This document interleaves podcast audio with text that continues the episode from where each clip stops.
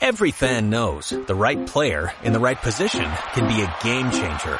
Put LifeLock between your identity and identity thieves to monitor and alert you to threats you could miss. Plus, with a US-based restoration specialist on your team, you won't have to face drained accounts, fraudulent loans, or other losses from identity theft alone. All backed by the LifeLock Million Dollar Protection Package. Change the game on identity theft. Save up to 25% your first year at LifeLock.com slash aware.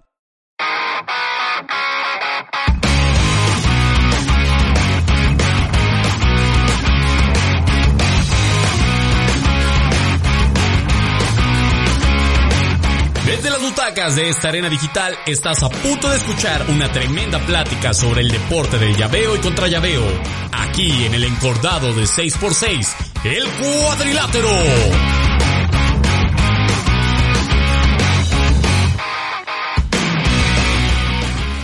Bienvenidos amigos del cuadrilátero, ¿cómo están? Una semana más en este podcast. Este podcast que va avanzando con muchas ganas, ya vamos en el episodio 8, de verdad que yo no lo imaginaba con esta potencia, esta velocidad tan rápido, y bueno, como cada semana tenemos un invitado especial, y esta semana tenemos a un gran luchador, nuevamente un luchador del Consejo Mundial, para mí uno de los mejores del roster que tiene esta gran empresa, y estoy hablando de nada más y nada menos del hechicero, ¿cómo está hechicero? Bienvenido al cuadrilátero.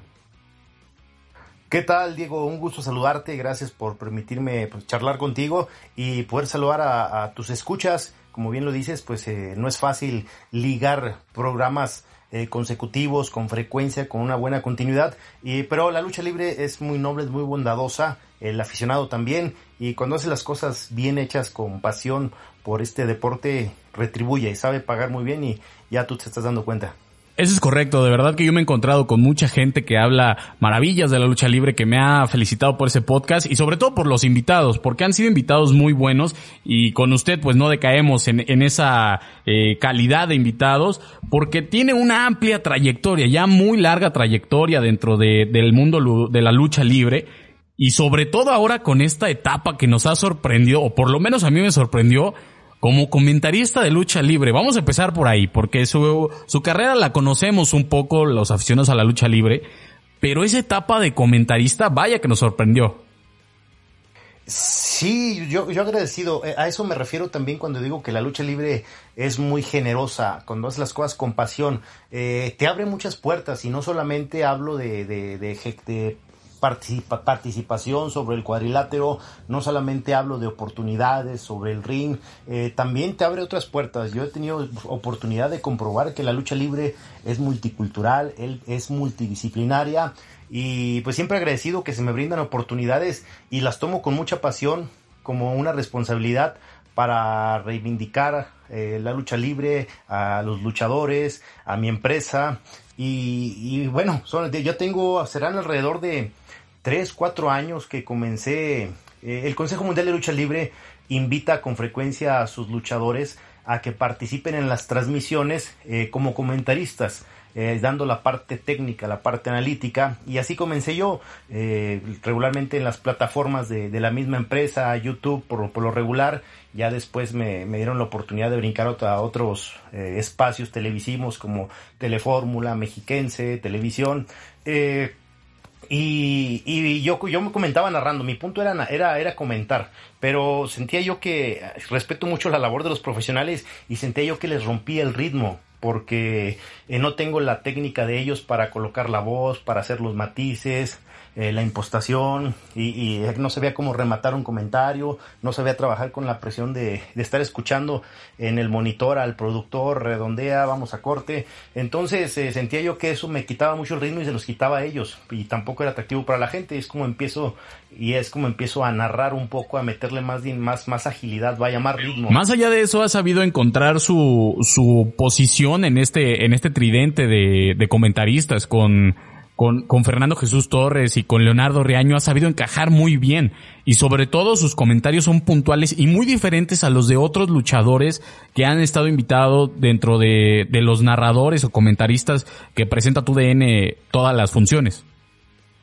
Sí, bueno, es es, yo, yo como te lo pasé, yo solito me, me tuve que dar el brinco de comentar a narrar y sobre todo que a mí me pedían en un principio que, que, portara mucho mi personaje de rudo, pero dije, no, no, no, creo que es una buena oportunidad para, para expresar cosas técnicas puntuales que aunque los narradores tengan el, conocimiento técnico, no es lo mismo a uno que lo practica, que lo ejecuta, uno que conoce de estrategias de ataque y defensa sobre el cuadrilátero y es como empecé a hacer, o sea, no nunca nunca tuve tendencia hacia un bando, simplemente a hacer la parte técnica y si le sumas que me empecé a entrar en la narración y me sirvió mucho, me sirvió mucho compartir micrófono uh, como dos años con Juan Carlos Castellanos que trabaja para Claro Sport, eh, con Roberto López Olvera que es la imagen de deportes de imagen televisión eh, y de ella después posteriormente cuando retoma el año pasado eh, la sinergia de, convenio laboral entre Televisa, todavía era Televisa, Deportes y Consejo Mundial de Lucha Libre me incluyen en el proyecto inicial y me incluyen por algunas semanas. Eh, obviamente no pude estar de base porque mi trabajo principal es sobre el ring.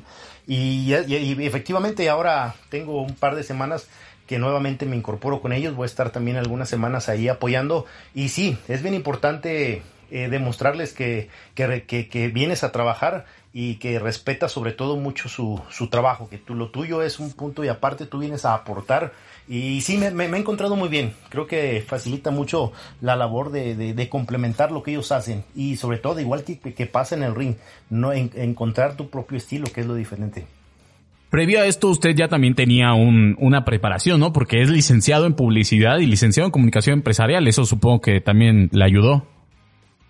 Pues sí, un poco, un, poco, no, no tanto la comunicación empresarial, es más que nada un mix entre relaciones públicas, marketing, eh, no es tanto la comunicación que conocemos eh, de, tener un micrófono, de, estar eh, ante cámaras, es como diseñar estrategias de comunicación para las empresas que desarrollen campañas de marketing, estrategias de publicidad. Eh, pero sí, definitivamente, aparte se me ha dado un poquito lo del micrófono. Yo desde antes de, llegar a la Ciudad de México, estando todavía en Monterrey, ya había incursionado en algún proyecto que me propusieron para televisión por internet, eh, programas de un canal que por internet. Y ahí ahí fue donde empecé con mis primeros eh, eh, esbozos vaya de trabajar en la parte del micrófono en interactuar con, con, la cámara. Y se me ha dado se me ha dado se me ha facilitado pero obviamente creo que la clave es hacer las cosas con pasión con amor a, a la lucha libre tiene toda la razón, la cámara y el micrófono vaya que seducen. Y bueno, pues ya vamos a pasar un poco al terreno de, la lona, de las cuerdas y todo eso, y sobre todo de la empresa. Y le quiero preguntar, en esta etapa de pandemia que estamos viviendo, ¿cómo lo han apoyado en el Consejo Mundial de Lucha Libre? Porque hablaba con el profesor Máscara año 2000 e incluso me decía, oiga, me apoyaron con un, con un dinero, ¿cómo los ha estado tratando la empresa? ¿Qué tal les ha ido a ustedes? Eh, bueno, en específico a usted, eh, durante esta etapa. Suma, es, es, complicada, por supuesto. El modelo de negocio de la lucha libre en México es muy distinto a otras partes del mundo. Aquí se, se, se vive mucho de la taquilla. Eh, por lo tanto, nosotros trabajamos a porcentaje de los ingresos de una taquilla. Y es, a, no, no, hay funciones, pues no hay, no hay, no hay taquilla, no, no, hay, no hay trabajo, no, no hay ingreso para nosotros. Uh, y por supuesto, sí, la empresa nos ha, nos ha apoyado.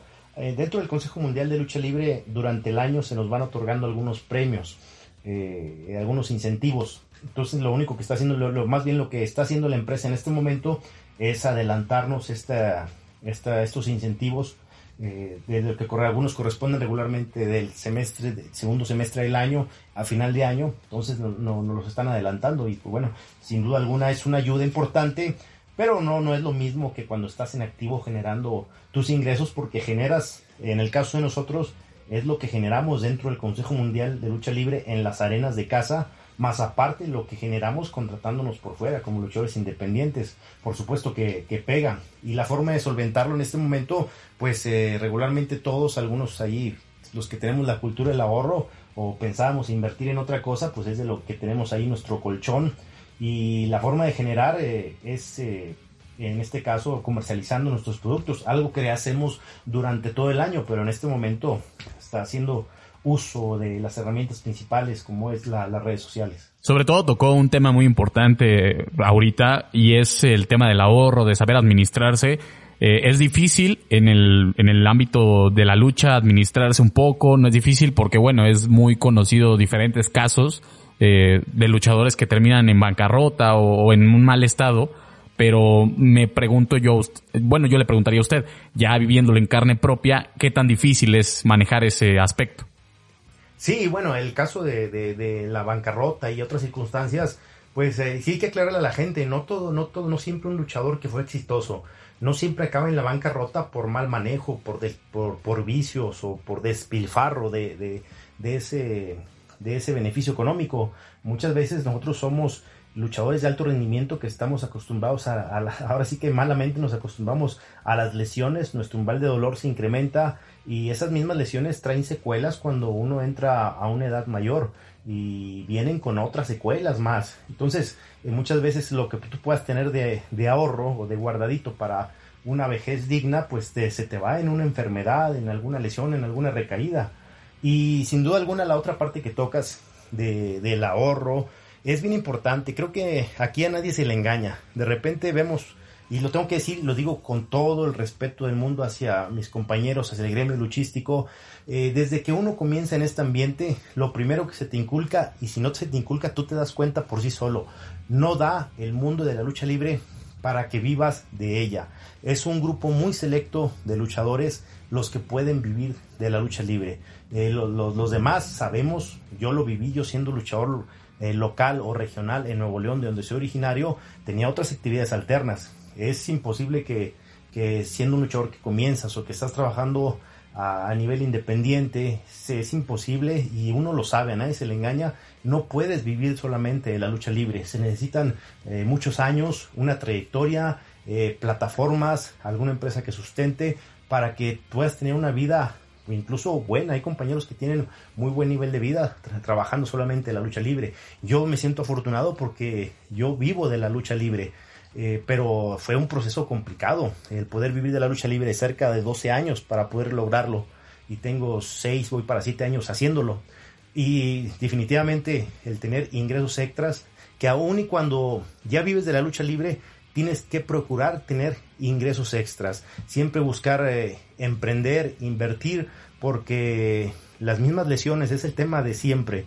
Eh, yo ya lo viví, año 2016, enero, llegando de Japón, una gira Fantástica Manía, en mi última lucha, una lesión que esa lesión me trajo como consecuencia compresión cervical, desgarre de tríceps y dorsal izquierdo y otras lesiones menores, pero el diagnóstico médico fue 14 semanas fuera de actividad y por explicación médica, por diagnóstico, eh, me dijeron que estuve a muy poco de, de, nunca más practicar la lucha libre. Esa lesión, esa compresión cervical pudo haber lastimado nervios que hubieran posibilitado mi, mi actividad, incluso el caminar. Entonces, eh, eh, aprendes a partir de ahí, me quedó la lección que tengo que estar emprendiendo, buscando alternativas, eh, porque sí puedo vivir de la lucha libre, aparte así me lo demanda el ritmo de trabajo, no puedo hacer otra cosa, eh, porque la lucha libre es muy demandante, los viajes, los horarios, el desgaste, pero aprendes a, que tienes que diversificar, así que eh, pues es parte de la, cultura, el ahorro es fundamental. Bueno, pues ahí está una, una, este, una recomendación de, de, un gran luchador y con vasta experiencia. Tal vez algún luchador joven nos está escuchando, alguien que, que quiere vivir de, de la lucha libre o que le gustaría incursionarse en este deporte tan bonito, pues que entiendan que no siempre es fácil, que no se llega de inmediato al estrellato o a vivir de la lucha libre. Ahora, ya tocó el tema de Fantástica Manía. La primera vez que va a Japón en el 2016, usted ha sido campeón de diversas empresas, de diversos tipos de campeonatos. Y me gustaría preguntarle, ahora en su actualidad, en el Consejo Mundial, ¿siente que está un poco estancado? Porque mucha gente lo ve con el potencial, y me incluyo, para estar en un plano más estelar. Pues no, no consideré estancado porque el estancamiento también es cuestión individual. Yo no me considero estancado eh, porque yo constantemente estoy evolucionando. La gente me conoce justamente eh, y saben que soy un luchador que constantemente trata de innovar y de aportar cosas a la lucha libre cada que subo a luchar trato que mi lucha sea la mejor del evento, eh, trato de aportar ideas para el trabajo en equipo con mis compañeros, eh, de evolucionar mis propias ejecuciones, eh, crear llaves, innovar movimientos, es por eso, por eso es que no me considero estancado. Por supuesto que no soy conformista en la parte de oportunidades. Yo emigré de mi ciudad natal al Consejo Mundial de Lucha Libre para ser un luchador importante. obviamente las oportunidades no dependen de mí eh, es cuestiones de prioridades, de proyección, de calendarización, eh, de ideología de, la parte de programación, de la parte administrativa.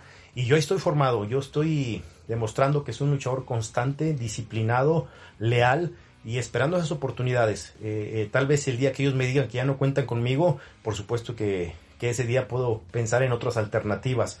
Yo por lo tanto sigo haciendo mi trabajo, sigo buscando mis plataformas para seguir estando vigente con el público, tener proyección, aportar cosas a la lucha libre y mi forma de reclamar esas oportunidades eh, sobre el cuadrilátero no es yendo a tocar a una oficina, una puerta, eh, simplemente es arriba del cuadrilátero en cada lucha aportando movimiento, haciendo cosas que, que, que, no hacen mis compañeros, haciendo cosas diferentes. No hablo de mejor o, o peor, simplemente haciendo cosas diferentes.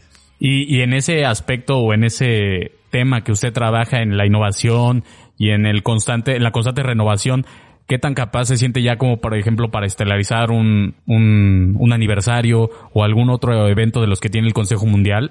Eh, pensando en que en los últimos tiempos pues ha faltado esa chispa en los en los aniversarios o en esas luchas en las que falta la apuesta o mejores luchadores.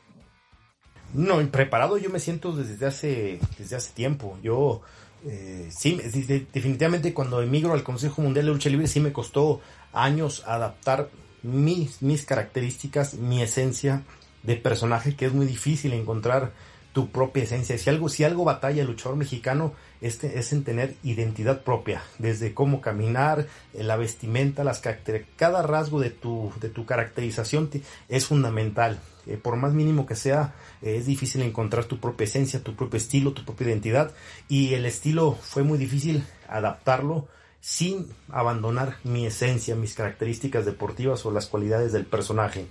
Pero definitivamente yo ya estoy listo desde hace tiempo, me siento preparado y yo, hay un dicho, ¿no? no, no hay que prepararse en el momento, hay que prepararse para cuando llegue el momento. Y eso sí me puedo jactar, es una constante en mi carrera, en los 19 años que tengo como profesional, que jamás he dejado de entrenar, jamás he dejado de prepararme. Y eh, en el momento que me asignen una responsabilidad, una oportunidad así, estelar, estelar eh, encabezando eventos principales, eh, yo estoy más que puesto. Bueno, tocó un tema o una palabra clave que yo anoté aquí en mi, preparación, en mis apuntes previo a grabar este podcast, que es innovador. A mí me parece que usted es uno de los luchadores más innovadores del Consejo Mundial y de la lucha libre actual, sobre todo con el tipo de llaves, ejecuciones, castigos que hace.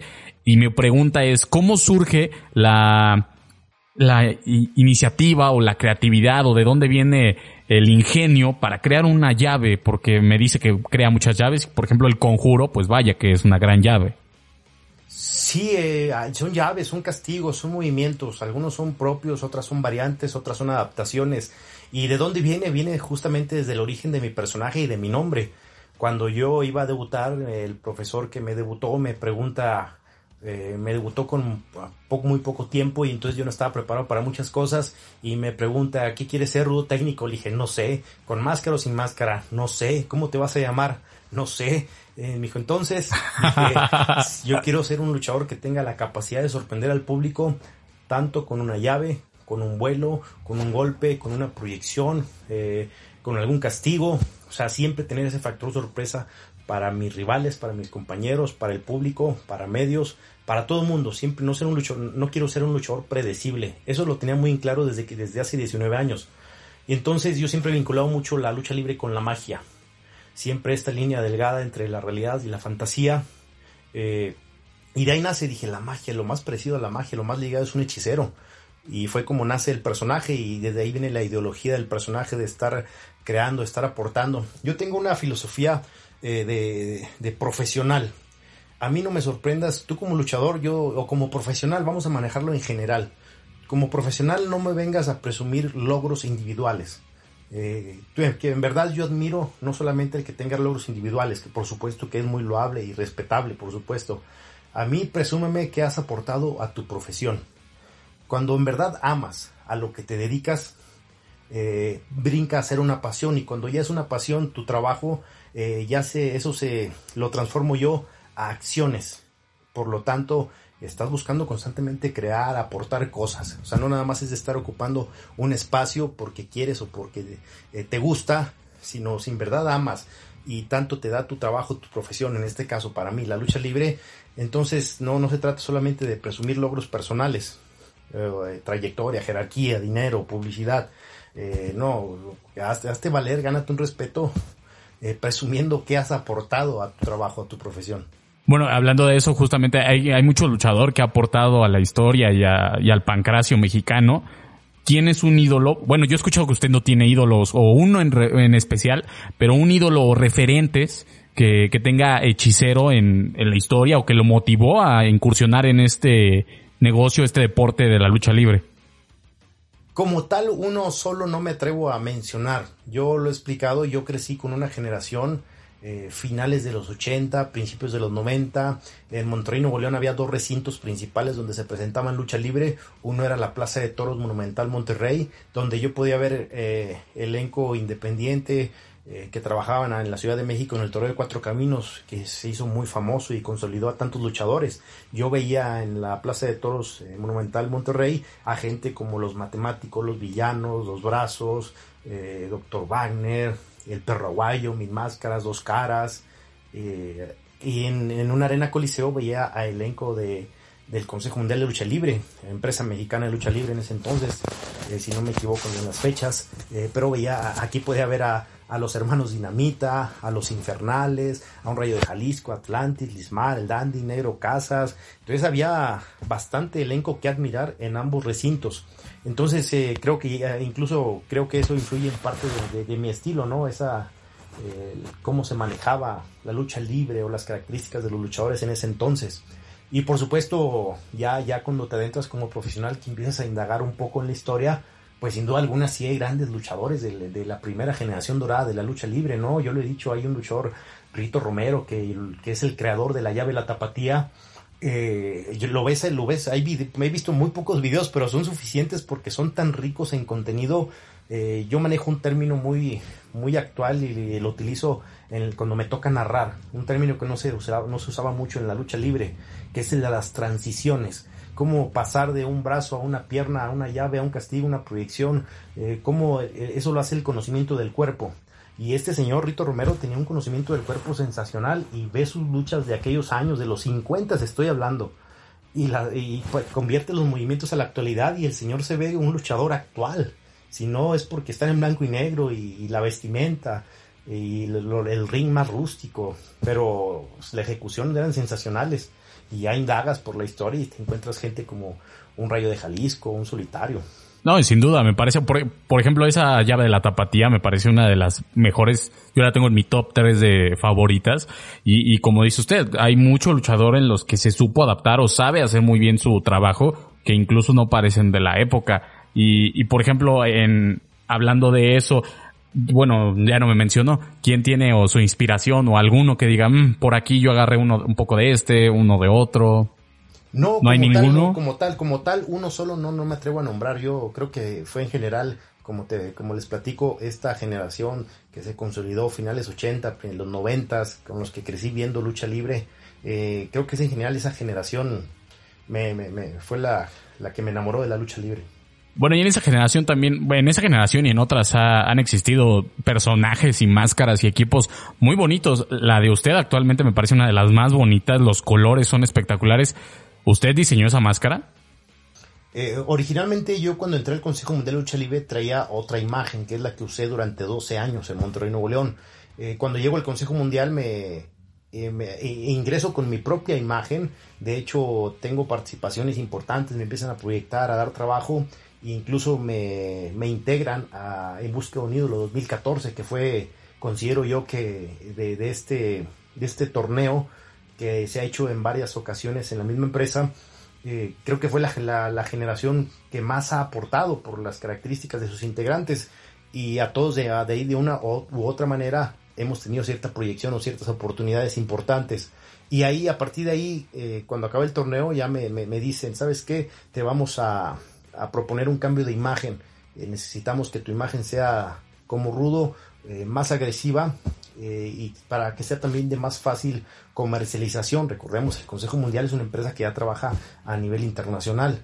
Y dije, sí, perfecto, yo soy materia dispuesta. El nombre no se toca, solamente la, la, vestimenta y me dan unos bocetos y ya en base a esos bocetos que me dieron ya les empiezo a meter mi, mis propios, mi propia esencia, ¿no? Conservo cosas que he usado durante 19 años, como son las texturas, como son los terciopelos.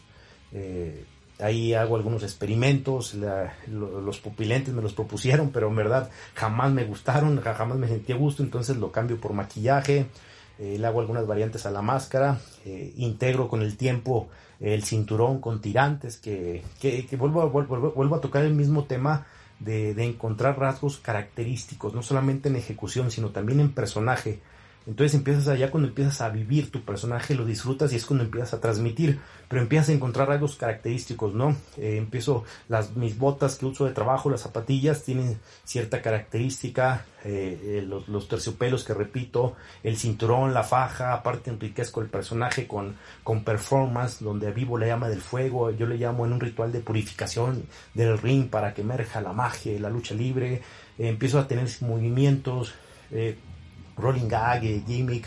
Eh, entonces, eh, todo esto enriquece el personaje. Oye, ¿qué tal? A ver, esa pregunta no se la he hecho a nadie, ¿no? Y sobre todo porque no había encontrado a, un luchador que, que, estuviera aquí en el podcast con un equipo que me gustara tanto. Pero ¿qué tanto le seduce estar cambiando constantemente de equipo, de máscara, tal vez agarrar otro color, otra textura? No, no viene ese piquetito de decir, híjole, ya quiero otra máscara, otro equipo. Más allá del dinero. en cuanto eh, no, en cuanto a cuestiones eh, eh, individuales, personales, hay características que no puedo cambiar, que son las texturas y los terciopelos.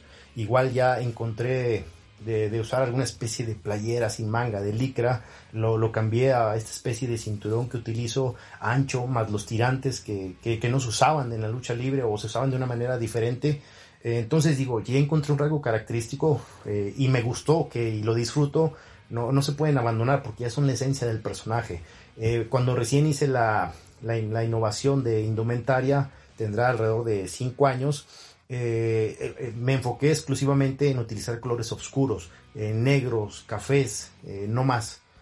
si acaso solamente mi H dorada, porque es parte del logotipo, lo que utilizo en la frente.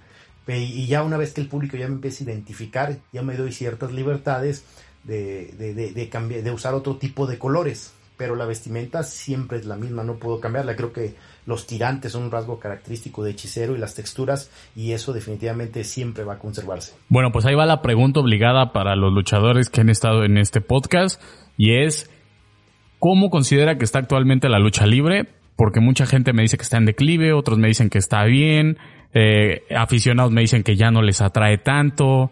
Yo de repente considero que el público se hace un poco viejo, que ya no hay tanto niño aficionado a la lucha libre, no a los personajes, a la lucha libre, ¿cómo la considera usted como materia primordial de, este deporte? Para nuestra fortuna, la lucha libre pasa a formar parte de nuestra cultura, de la idiosincrasia del mexicano, del pueblo mexicano. Eh, la lucha libre jamás va a desaparecer. Eh, obviamente tiene sus altibajos como cualquier otra actividad, como cualquier otro deporte, ¿no? El mismo boxeo, cuánto tiempo desapareció de, de televisión y perdió impulso. Eh, el, bueno, el fútbol tiene mucho tiempo reinando en nuestro país, eh, pero el mismo béisbol está teniendo sus altibajos, el básquetbol no acaba de despuntar en nuestro país. Son procesos normales, pero la, ventaja que tenemos en la lucha libre, como ya lo, lo comenté, es que no solamente es el deporte en sí, sino es parte de nuestra cultura, de nuestra identidad. Entonces, no, jamás, jamás va a desaparecer la lucha libre. Eh, yo considero que está en un buen momento. creo que estábamos tomando, y eso lo percibes incluso desde la, la, afluencia de gente en las arenas, por ejemplo, una arena México, eh, influye mucho también que es un recinto de culto y acude demasiado turista, tanto nacional como extranjero. Entonces no, no, no, no es un mal momento, yo considero que es un buen momento y estaba de, un par de años para acá, tres años para acá, se empezó a notar otro incremento en la asistencia, en la afluencia de público. Y eso es muy normal, el que la gente, lo que sí, lo que sí y eso pasa en todo. Eh, hablando en términos eh, mercadotecnia, con análisis de mercadotecnia, eh, el público ya no es tan leal y no solamente hablo de la lucha libre, incluso a las mismas marcas. El público cada vez busca más, más variantes de entretenimiento, hablando de la lucha libre. ya no es tal vez antes la gente era de que estaba cada semana en la lucha libre y hoy conservan esa, esa, ese gusto por, o pasión por el deporte eh, y a lo mejor nunca se desenganchan porque con la magia de las redes sociales siguen al pendiente, pero sí, ya en vez de ir cada semana, a lo mejor van cada 15 días, cada tres semanas, cada mes. Eh, digo, hay, mucha, mucha, hay muchas opciones, hay muchas opciones, ¿no? Creo que un ejemplo muy claro son los, eh, por ejemplo, los, los teatros o los cines, ¿no? Antes era una sola sala enorme para 500 o para mí 1500 personas, entonces ahora ya te encuentras en un solo centro comercial 10, 12 salas pequeñas. Eso te habla de que la gente es muy rotativa en sus gustos. Y en la lucha libre no, no, no es la excepción. La gente va, va y viene, pero pienso que es parte de la evolución normal de los gustos, de las costumbres, de los hábitos de las personas. Bueno, ya por último, estamos hablando del público, de la afición. Y esa es una pregunta que, pues que muchas veces la he escuchado la respuesta, pero me gustaría saber qué es lo que le gusta al luchador. Usted ha viajado a Japón, a, a Fantástica Manía, a Ring of Honor en Estados Unidos, eh, ha trabajado en, en, toda la República Mexicana, en diversos estados, en, en la capital de, de la, del país, que yo le llamo el epicentro de la lucha libre mexicana, eh, pero ¿qué le gusta al luchador? O por lo menos a hechicero. ¿Le gusta el público de Japón, que es un poco más callado, más respetuoso, que solamente de repente se escuchan los oh o, o la, el asombro? ¿O le gusta el público que todo el tiempo le está gritando al rudo, que, que lleva una corneta, una trompeta, un, no sé, todo ese folclore que tiene y las, este, diversas maneras de, de divertirse o de vivir la lucha libre? ¿Qué es lo que le gusta a Hechicero? Me gusta enamorar a la gente, me gusta enamorar al público de la lucha libre y de mi trabajo. Creo que los, luchadores somos camaleónicos, eh, sabemos adaptar. Si algo tenemos es que sabemos adaptarnos. Una vez que tú aprendes a dominar los escenarios, a dominar al público, eh, por ejemplo, una Arena México es de las de la, lo que mayor te forja en tu carácter, en tu forma de controlar tus emociones y tus sensaciones. Te paras por primera vez allí y te come. El público te come, aunque esté la arena a tres cuartos eh, o a un cuarto de, su capacidad, eh, te, te, come, te impone un recinto de esas dimensiones, porque sabes la historia que trae encima. Eh, pero te, es algo que te, adaptas, te adaptas sin duda alguna. Cuando vamos a Japón, ya de entrada sabes la, la idiosincrasia de, del público, su comportamiento, y fácilmente percibes cuando el público está en silencio porque está a la expectativa de tu trabajo y sabes cuando es un silencio de que no me está gustando tu trabajo. Entonces, en ese momento tienes que encontrar la estrategia para jalar la atención del público y convencerlo de tu trabajo, saber ofertar tu trabajo al público. Lo mismo pasa cuando vamos a, Estados Unidos, en mi caso, es una idiosincrasia muy distinta también y hay que saber comprender al público. Es como, como el torero, ¿no? Cuando sale el toro, de repente espera espera que sea un toro que viene con la embestida y sale un toro bastante noble. Entonces tienes que en ese momento tienes que sortear eh, eh, y rápidamente identificar las cualidades para sacar lo mejor de él, para convencer al público. Es igual nosotros, eh, analizas al rival, analizas al público, y, pero sin, sin duda alguna la, el público mexicano estamos muy acostumbrados a, a, a expresar. Yo siempre lo he dicho, los luchadores no estamos, no estamos educados para reprimir emociones ni sensaciones y eso es justamente parte de la magia de la lucha libre, que todo lo, todo lo expresas y el público lo percibe. Entonces es esta retroalimentación constante entre aficionados y, y luchador. Pues excelente, mi queridísimo hechicero. Ha sido un placer porque de verdad tiene una facilidad enorme para expresarse y eso enriquece la comunicación, enriquece y fa facilita la plática en este tipo de, de, plataformas como lo es este podcast. Y bueno, ojalá que lo sigamos viendo por muchísimo tiempo arriba del ring, también que lo sigamos escuchando y viendo en la televisión, en las transmisiones, porque lo hace excelentemente bien. Y no me queda más que felicitarlo y agradecerle porque de verdad ansiaba eh, grabar este, este episodio. No, no, al contrario, gracias por, por la invitación. Igualmente te, te, invito a ti, invito a todos tus escuchas para que me hagan el favor de seguirme en mis redes sociales, donde en esta en estas fechas de pausa social, pausa de actividades, pues una forma de saciar la, la, el, este ir y venir de emociones, este intercambio de emociones con el público, pues son las redes sociales y estoy tratando de estar un poco más activo en contacto con ellos. Eh, tengo algunas transmisiones, algunos live con mis compañeros y bueno, pues esto todo es en pro de la, de la lucha libre y por supuesto que te agradezco mucho y seguimos en comunicación cada vez que sea necesario. Claro que sí, por ahí lo he monitoreado en sus redes y yo también invito a la gente a que lo escuche porque de verdad que son muy buenas pláticas ahí en su Facebook, en su Instagram y, me ha gustado mucho y por eso también decidí invitarlo y además de que es uno de mis luchadores favoritos de, del roster del Consejo Mundial actualmente. Pues muchísimas gracias por estar en este episodio. Al contrario, gracias a ti y nos vemos muy pronto. Claro que sí, nos vemos muy pronto. Y esto ha sido todo por el octavo episodio del Cuadrilátero. Mi nombre es Diego Beltrán y nos escuchamos la siguiente semana para platicar a dos de tres caídas aquí en el Cuadrilátero.